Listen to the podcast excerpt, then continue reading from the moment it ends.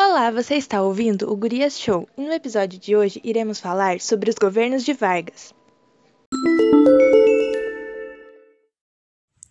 A ascensão de Vargas ao poder foi resultado da Revolução de 1930.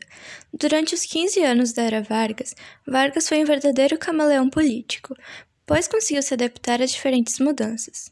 Ele tinha um grande poder de negociação e procurava sempre agradar a todos.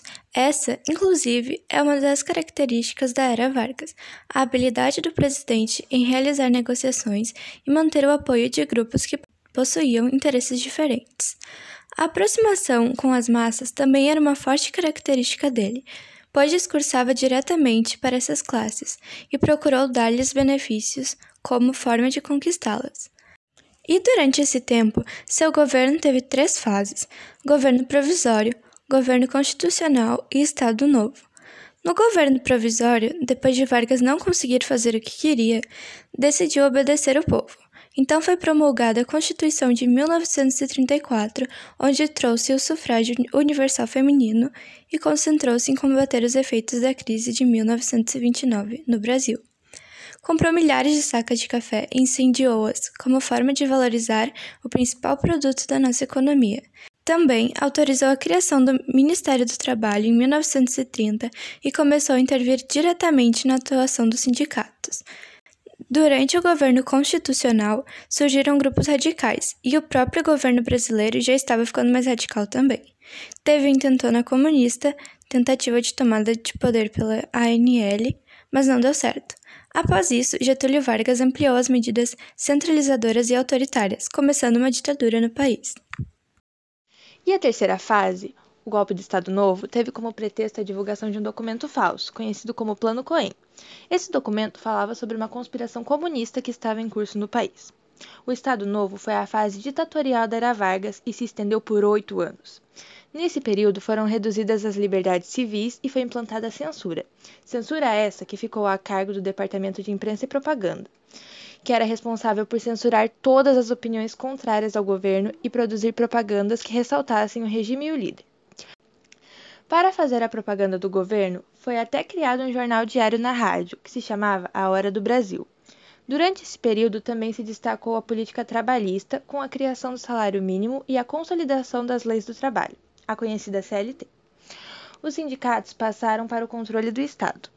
Porém, com a participação brasileira na Segunda Guerra e o desgaste desse projeto político autoritário, o Estado Novo acabou ficando enfraquecido e começaram a aparecer demandas por novas eleições. E Vargas, então, com isso, começou a se sentir muito pressionado e decretou para o final de 1945 a realização de uma eleição presidencial. E, em outubro do mesmo ano, ele foi deposto do poder pelos militares. Mas, cinco anos depois, Vargas voltou ao poder. E o segundo governo de Vargas foi o período da República em que o Brasil foi governado por Getúlio de maneira democrática. Isso se deu quando ele foi eleito a presidente do Brasil durante a eleição de 1950. E esse segundo governo foi marcado por muitos anos de crise política pois a oposição estava insatisfeita com o projeto de desenvolvimento nacionalista de Vargas e procurou desestabilizar o governo a todo custo. E também foi marcado por um fim muito trágico, pois o presidente se suicidou em 1954. Bom, então, para sintetizar, vamos falar um pouco das principais ideias dos governos de Vargas. Uh, primeiro, a centralização do poder político e, por consequência, o enfraquecimento das oligarquias regionais, especialmente a paulista. A modernização econômica, sobretudo após a crise de 1929, que acabou exigindo uma aceleração na política de substituição de importações, ou seja, a produção de maquinário industrial em solo brasileiro. Também a implantação de uma ditadura com censura e perseguição de opositores e a criação do Ministério do Trabalho e Direitos aos Trabalhadores como uma forma que Vargas achou de reforçar seu poder e aproximar-se das massas. Ocorreu no Brasil nos anos de 1930 a 1945. O governo provisório começou em 1930 e acabou em 1934 o governo constitucional começou em 1934 e terminou em 1937, e o Estado Novo começou em 1937 e terminou em 1945. Em 1951, Vargas voltou ao governo e em 1954 ele morreu. A Era Vargas é importante para a história brasileira, pois ajuda a compreender o nosso modelo de desenvolvimento econômico e as estruturas políticas do nosso país. Foi nesse período que importantes conquistas sociais, como os direitos dos trabalhadores e a previdência social, assim como o voto feminino, foram realizadas.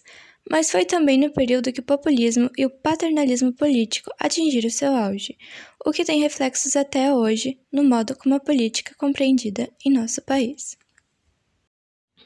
Por hoje era isso. Nos encontramos no próximo episódio do Guria Show. Abraços e até logo!